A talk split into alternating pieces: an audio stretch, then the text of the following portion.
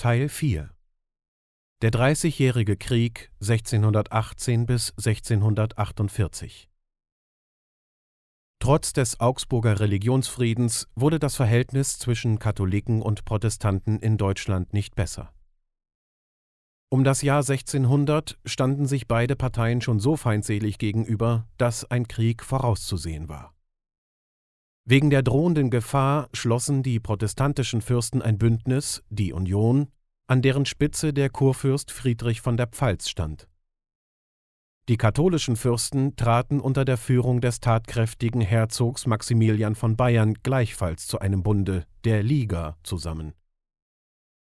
Von den deutschen Kaisern, die jetzt meist in Wien, der Hauptstadt der habsburgischen Länder, wohnten, waren einige den Protestanten freundlich gesinnt. Einer von ihnen versprach durch den sogenannten Majestätsbrief seinen evangelischen Untertanen in Böhmen freie Religionsausübung und erlaubte den protestantischen Ständen Kirchen zu bauen. Der Aufruhr in Prag Der Majestätsbrief wurde von Katholiken und Protestanten verschieden ausgelegt. Als daher der Bau einer evangelischen Kirche verhindert und eine andere, fast vollendete, niedergerissen wurde, sahen die Protestanten darin eine Verletzung des gegebenen Versprechens und beschwerten sich deshalb bei dem Kaiser. Sie erhielten aber eine ungnädige Antwort. Da man glaubte, daran seien die von dem Kaiser eingesetzten Statthalter schuld, zog eine zahlreiche Menschenmenge, die von evangelischen Edelleuten angeführt wurde, nach dem Schlosse in Prag und warf zwei Statthalter und ihren Geheimschreiber zum Fenster hinaus. Sie kamen zwar ohne ernstliche Verletzungen davon, aber diese Gewalttat gab den Anlass zu einem furchtbaren Kriege. Friedrich von der Pfalz, der Winterkönig. Zu dieser Zeit starb der Kaiser, und der streng katholische Ferdinand II. wurde sein Nachfolger. Die Böhmen wählten jedoch den Kurfürsten Friedrich von der Pfalz, den Führer der Union, zu ihrem Herrscher, Friedrich hoffte, seinen Schwiegervater, der König von England, werde ihm helfen und zog nach Prag. Aber die erwartete Hilfe blieb aus.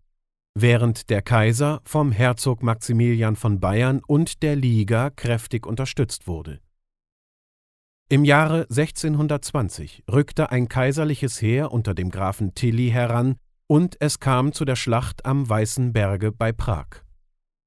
Friedrich wurde völlig geschlagen und ergriff eiligst die Flucht. Da er nur während eines Winters geherrscht hatte, nannte ihn das Volk zum Spotte den Winterkönig. Die Union löste sich auf. Über das unglückliche Böhmen ließ Kaiser Ferdinand ein furchtbares Strafgericht abhalten. Den Majestätsbrief vernichtete er. Die Protestanten, die sich weigerten, zur katholischen Kirche zurückzukehren, verwies er des Landes. Infolgedessen wanderten über 50.000 Familien aus ihrer Heimat aus. Die Führer der Böhmen, 27 evangelische Edelleute, wurden in Prag hingerichtet. Ihre Landgüter gab der Kaiser seinen Anhängern. Der Herzog Maximilian von Bayern erhielt als Belohnung für seine Hilfe einen Teil der Länder Friedrichs und die Kurwürde. Ernst von Mansfeld und Christian von Braunschweig für den vertriebenen Kurfürsten kämpften am Rhein und in Norddeutschland der Graf Ernst von Mansfeld und der Herzog Christian von Braunschweig. Beide waren raue und wilde Kriegsmänner, die mit ihren Söldnerscharen Deutschland verheerten, ohne zwischen Katholiken und Protestanten einen Unterschied zu machen. Tilly Feldherr der Liga war der bayerische General Graf Tilly. Er stand damals schon in vorgerücktem Lebensalter, war klein von Gestalt und trug einen spitzen Kinnbart. Tilly war ein hervorragender Feldherr und wie sein Herr, der Herzog Maximilian, streng katholisch gesinnt. Er schlug Ernst von Mansfeld und Christian von Braunschweig in mehreren Schlachten, ohne jedoch ihre Heere völlig vernichten zu können. Der Dänenkönig Christian IV. Als Kaiser Ferdinand mit Hilfe der Liga seine Feinde besiegt hatte, riefen einige norddeutsche Städte aus Furcht über ihren Glauben den Dänenkönig Christian IV. zur Hilfe. Er war zugleich Herzog von Holstein, also auch deutscher Reichsfürst. Mit einem stattlichen Heere trat er den Truppen der Liga gegenüber. Auch Ernst von Mansfeld hatte die Trümmer seines Heeres gesammelt und durch Anwerbungen ergänzt. Um diesen Feinden begegnen zu können, war der Kaiser vollständig auf die Hilfe der Liga angewiesen. Er selbst besaß keinen geeigneten Feldherrn und auch nicht Geld genug, um ein Heer anwerben zu können, denn in den habsburgischen Stammlanden herrschte wegen der Glaubensstreitigkeiten Aufruhr. Da bot sich Wallenstein, ein böhmischer Edelmann, auf eigene Kosten ein Heer zu schaffen, wenn ihm der Oberbefehl und die Anstellung der Offiziere überlassen würde. Wallenstein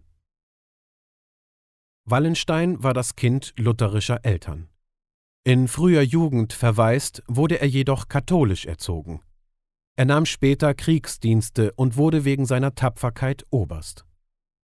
Durch seine Verheiratung gelangte er zu sehr großem Reichtume und lieh dem Kaiser für den Krieg bedeutende Geldsummen. Als Entschädigung dafür erhielt er das Herzogtum Friedland in Böhmen, so dass er Herzog und deutscher Reichsfürst wurde. Wallenstein war von hagerer Gestalt und hatte finstere, stechende Augen. Gewöhnlich trug er einen langen roten Mantel und einen grauen Hut, von dem eine rote Feder herabwinkte. Er glaubte, der Mensch könne sein zukünftiges Schicksal aus der Stellung der Gestirne erkennen und hatte einen besonderen Sternenkundigen in seinen Diensten. Die Soldaten hielten ihn für unverwundbar und glaubten, er habe mit dem Teufel einen Bund geschlossen. Der Kaiser nahm das Anerbieten Wallensteins an, und in kurzer Zeit hatte dieser ein Heer von 50.000 Mann zusammengebracht. Im Dienste hielt er auf eiserne Zucht. Ungehorsame und Feiglinge ließ er unerbittlich aufhängen. Den Bürgern und Bauern gegenüber aber gewährte er den Söldnern große Freiheit. Selbst seine Offiziere scheuten sich nicht zu plündern und zu rauben. Tapferkeit und Tüchtigkeit belohnte er mit fürstlicher Freizügigkeit. Der Dänische Krieg Wallenstein rückte nach Norddeutschland und besiegte Ernst von Mansfeld an der Dessauer Elbbrücke. Bald darauf erlag Ernst einem heftigen Fieber. Auch Christian von Braunschweig war in demselben Jahre gestorben. Tilly hatte inzwischen den König Christian von Dänemark bei dem braunschweigischen Städtchen Luther am Barenberge geschlagen. Die beiden siegreichen Heere eroberten nun gemeinsam ganz Norddeutschland verjagten die Herzöge von Mecklenburg und trieben den König Christian nach Jütland. Wallenstein erhielt zur Belohnung Mecklenburg und wurde zum Admiral der Nord- und Ostsee ernannt. Um eine Flotte gründen zu können, wollte er die feste Stadt Stralsund erobern. Da er aber keine Schiffe hatte, um Stralsund auch vom Meere aus einzuschließen, gelang ihm dies trotz seines großen Heeres nicht, denn die mutigen Bürger konnten sich immer wieder von Schweden her mit Kriegsvorräten und Nahrungsmitteln versorgen. Wallenstein musste schließlich abziehen, obgleich er geschworen hatte, die Stadt zu erobern und wenn sie mit Ketten an den Himmel geschlossen wäre. Als ganz Norddeutschland unterworfen war, erließ der Kaiser gegen Wallenstein ein Gesetz, in dem er bestimmte, dass die seit 1552 von den protestantischen Fürsten eingezogenen geistlichen Güter, zwei Erzbistümer, zwölf Bistümer und viele Klöster, wiederhergestellt würden. Wallenstein und Tilly sollten die protestantischen Fürsten dazu zwingen. Wallensteins Absetzung Wallenstein, dessen Heer inzwischen auf 100.000 Mann angewachsen war, verheerte die Länder in furchtbarer Weise und erpresste von den Städten ganz unerschwingliche Kriegssteuern. Da beklagten sich 1630 die protestantischen Fürsten, besonders Maximilian von Bayern, bitter über ihn und verlangten seine Absetzung. Sie fürchteten auch, dass der Kaiser, der durch diesen Mann so große Gewalt erlangt hatte, sie vollständig unter seine Macht beugen würde. Ihrem Drängen musste der Kaiser schließlich nachgeben. Wallenstein empfing die Nachricht von seiner Absetzung mit kalter Ruhe und erklärte, die Sterne hätten ihm seinen Fall schon verkündigt. Er entließ sein Heer und zog sich nach Friedland zurück, wo er mit königlicher Pracht lebte, sich eine Leibwache hielt und ein prächtiges Schloss baute. Er sah voraus, dass der Kaiser ihn bald wieder brauchen werde. König Gustav Adolf von Schweden Im Juli 1630 landete der Schwedenkönig Gustav Adolf mit einem Heer von 16.000 Mann an der Küste Pommerns. Er mischte sich in den Krieg, weil seine Verwandten, die Herzöge von Mecklenburg, aus ihrem Lande vertrieben worden waren. Auch wollte er nicht dulden, dass der Kaiser seine Macht auf die Ostsee ausdehnte, denn die Schweden trieben auf ihr lebhaften Handel und beherrschten sie mit ihren Schiffen. Da Gustav Adolf ein eifriger Protestant war, wünschte er zugleich seinen bedrängten deutschen Glaubensgenossen gegen den Kaiser zu helfen. Er war ein Mann von großer, kräftiger Gestalt, hatte blaue Augen und blondes Haar. Sein Heer bestand nicht aus Söldnern, die aus allen Herrenländern stammten, sondern aus schwedischen Bauernsöhnen. Der König duldete keine Plünderungen, hielt strenge Kriegszucht und ließ täglich Gottesdienst abhalten. Die schwedischen Truppen trugen leichtere Rüstungen, als es bisher üblich war, auch ihre Gewehre und Kanonen waren weniger schwer. Dadurch konnten sie weite Märsche schneller zurücklegen und sich auch in der Schlacht leichter bewegen. Die Soldaten der einzelnen Regimenter trugen Armbinden von gleicher Farbe. Als die Nachricht von der Landung Gustav Adolfs nach Wien gelangte, spottete man überdrüssig den nordischen Schneekönig. Die protestantischen Fürsten, die sich vor dem Kaiser und vor Tillys Feldherrengeschick fürchteten, empfingen ihn mit Misstrauen. Der Kurfürst Georg Wilhelm von Brandenburg wollte sich ihm nicht anschließen, und der Kurfürst von Sachsen weigerte sich, ihn durch sein Land ziehen zu lassen. Gustav Adolf konnte daher der Stadt Magdeburg, die von Tilly belagert wurde, nicht zu Hilfe kommen. Als er nun die Nachricht bekam, dass Magdeburg genommen und zerstört worden sei, zwang er den Kurfürsten von Brandenburg mit Waffengewalt, sich mit ihm zu verbünden. Tilly hatte scheinbar die Belagerung Magdeburgs aufgehoben und war abgezogen. In der folgenden Nacht aber kehrte er zurück und erstürmte die unglückliche Stadt 1631. Die wütenden Söldnerscharen richteten unter den überraschten Bürgern, die sich mutig verteidigten, ein furchtbares Blutbad an, so dass die Straßen mit Leichen bedeckt waren. 30.000 Menschen verloren ihr Leben, die blühende und reiche Stadt wurde geplündert und ging in Flammen auf. Nur zwei Kirchen und wenige andere Gebäude entgingen dem Verderben. Die Schlachten bei Breitenfeld und am Lech. Als Tilly nach der Eroberung Magdeburgs Sachsen schwer bedrückte, das bisher am Kriege unbeteiligt geblieben war, schloss sich der Kurfürst von Sachsen ebenfalls Gustav Adolf an. In der Ebene von Leipzig bei Breitenfeld 1631 kam es zwischen Tilly und den schwedisch-sächsischen Truppen zur Entscheidungsschlacht. Nach hartem Kampfe errang der Schwedenkönig den Sieg, und Tilly, der bisher noch nie überwunden worden war, musste eilends nach Bayern zurückgehen. Gustav Adolf durchzog nun Deutschland bis nach Mainz. Der tapfere Prinz Bernhard von Weimar trat in schwedische Kriegsdienste. Im folgenden Jahre brach Gustav Adolf in Bayern ein. Auf Herzog Maximilians Geheiß stellte sich ihm Tilly am Lech entgegen und versuchte ihm den Übergang zu verwehren. Er unterlag aber zum zweiten Male den schwedischen Waffen, selbst von einer Kanonenkugel schwer am Oberschenkel verwundet, und starb wenige Tage darauf im Alter von fast 73 Jahren. Ganz Bayern war in Gustav Adolfs Gewalt, und niemand konnte ihn jetzt hindern, den Kaiser in Wien selbst anzugreifen.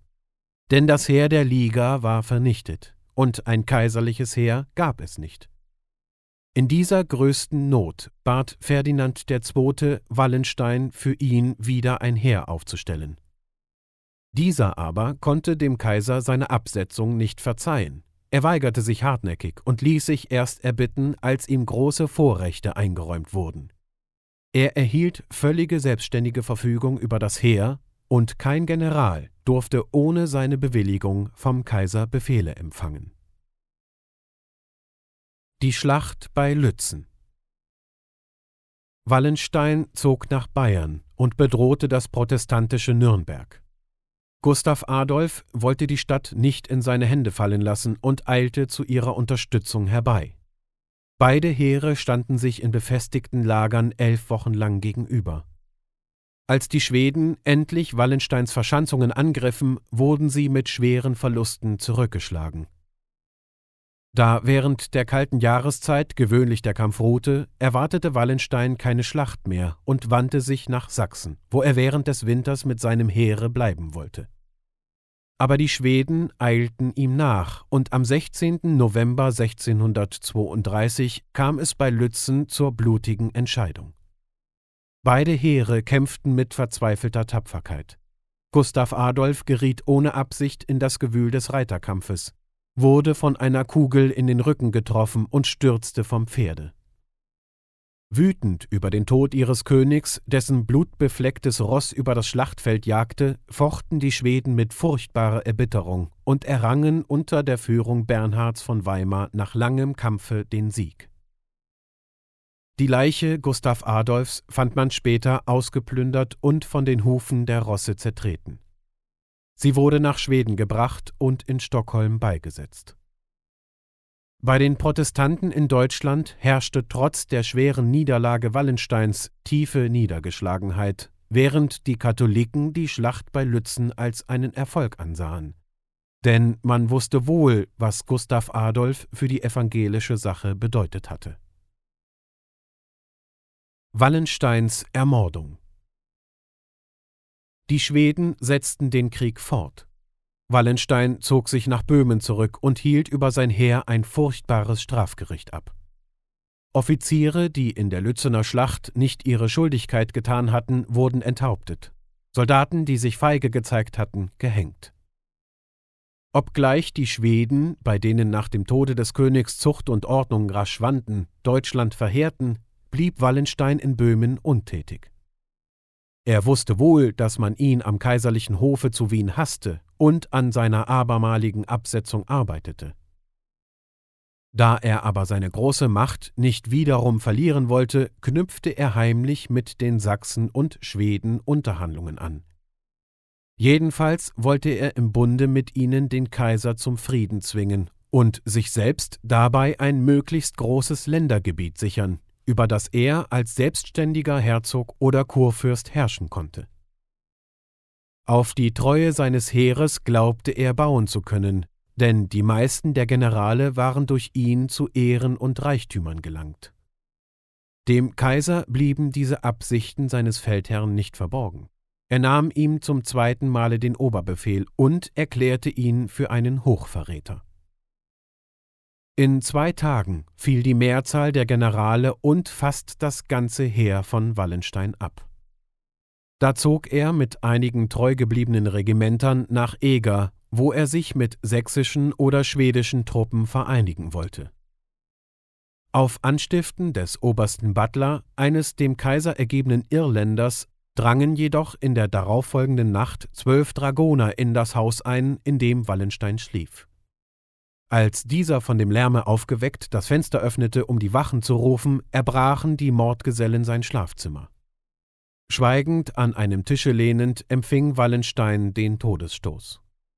Kurz vorher waren auch seine treu gebliebenen Offiziere bei einem Gastmahle meuchlerisch umgebracht worden.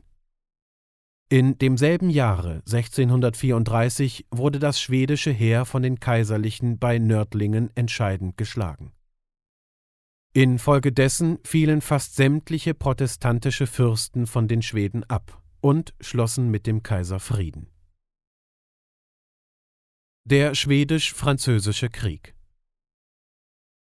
Die Schweden suchten und fanden Hilfe bei den Franzosen, die bei dieser Gelegenheit deutsches Gebiet an sich bringen hofften. Sie unterstützten die Schweden mit Geld und Truppen. Bernhard von Weimar, der allein unter den protestantischen Fürsten der Sache der Evangelischen treu geblieben war, sowie schwedische und französische Generale setzten nun den Krieg mit wechselndem Glücke fort. Bernhard starb wenige Jahre später an einer pestartigen Krankheit. Der Krieg beschränkte sich jetzt vielfach auf planlose Plünderungszüge, bei denen es die Schweden mit dem schutzlosen Volke schlimmer trieben als einst die Wallensteiner. Den Landleuten gab man den schwedischen Trunk zu kosten, das heißt, man goss ihnen gewaltsam so lange Jauche in den Hals, bis sie starben oder den Ort angaben, wo sie ihre letzten Spargroschen vergraben hatten.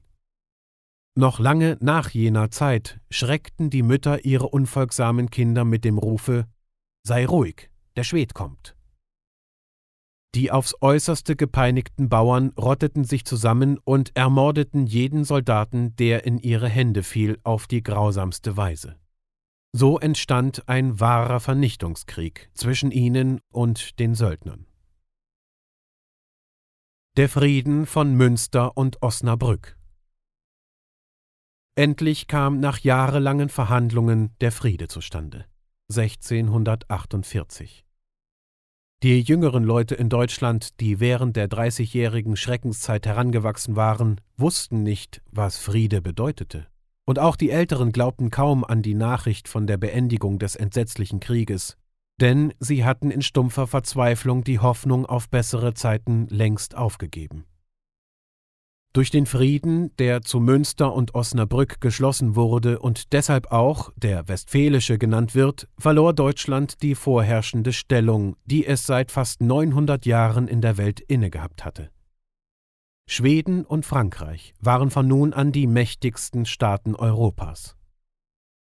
Schweden erhielt Vorpommern mit Stettin sowie die Bistümer Bremen und Werden. Hierdurch beherrschte es die Mündungen deutscher Ströme und damit den Handel auf der Nord- und Ostsee. Frankreich bekam das Elsass. Die freie Reichsstadt Straßburg blieb jedoch bei Deutschland. Die Schweiz und Holland schieden aus dem Deutschen Reiche aus. Der Sohn des Winterkönigs Friedrich von der Pfalz empfing die Rheinpfalz und die Kurwürde zurück.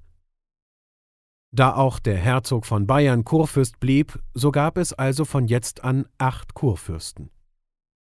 An Brandenburg, das alte Erbrechte auf Pommern besaß, fiel nur Hinterpommern, als Entschädigung für Vorpommern wurden ihm die Bistümer Halberstadt, Minden und Kamin sowie das Erzbistum Magdeburg mit den Städten Magdeburg und Halle zugesprochen. In Bezug auf die kirchlichen Verhältnisse wurde bestimmt, dass Katholiken, Evangelische und Reformierte gleiche Rechte haben sollten. Die deutschen Reichsfürsten wurden in ihren Ländern völlig selbstständig. Sie durften nicht nur ohne den Kaiser Krieg und Frieden schließen, sondern sogar mit dem Auslande Bündnisse eingehen. Ohne sie konnte der Kaiser weder einen Reichskrieg führen noch Steuern erheben und Gesetze geben. Die Folgen des Krieges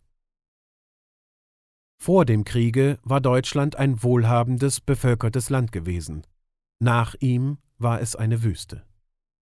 Der Wohlstand war vernichtet und die Bevölkerung in manchen Gegenden auf den zehnten Teil der früheren Zahl zusammengeschmolzen.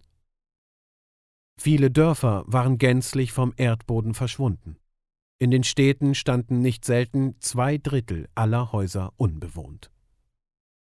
Wiesen und Felder waren jahrelang unbebaut geblieben und zu Buschland oder Heide geworden, in denen Wölfe hausten. Die Bauern besaßen weder Pferde noch Saatkorn zur Bestellung der Äcker. Die stattlichen Rinder- und Schafherden waren in dem langen Kriege aufgezehrt worden.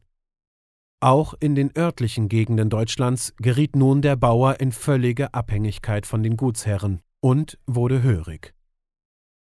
Die Pest und andere ansteckende Krankheiten suchten die Bevölkerung heim. Auf den Landstraßen herrschte die größte Unsicherheit. Räuberbanden und Scharen entlassener Söldner ließen das Land nicht zur Ruhe und Frieden kommen. Der Handel war vernichtet. Und das Gewerbe lag da nieder, denn niemand konnte dem Handwerker etwas abkaufen. Die Sitten waren verwildert. Diebstahl, Betrug und Trunksucht hatten Überhand genommen. Ohne Schulen und ohne Erziehung war das junge Geschlecht groß geworden, so dass Unbildung und Aberglaube allgemein waren. Zu keiner Zeit gab es so viele Hexenprozesse als nach dem Dreißigjährigen Kriege.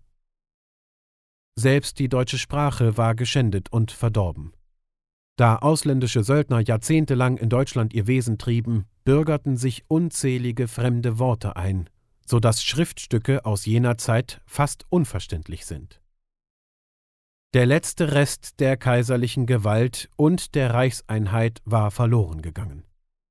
Uneinig und zerrissen im Inneren, gänzlich ohnmächtig nach außen wurde das Deutsche Reich zum Gespött der ganzen Welt.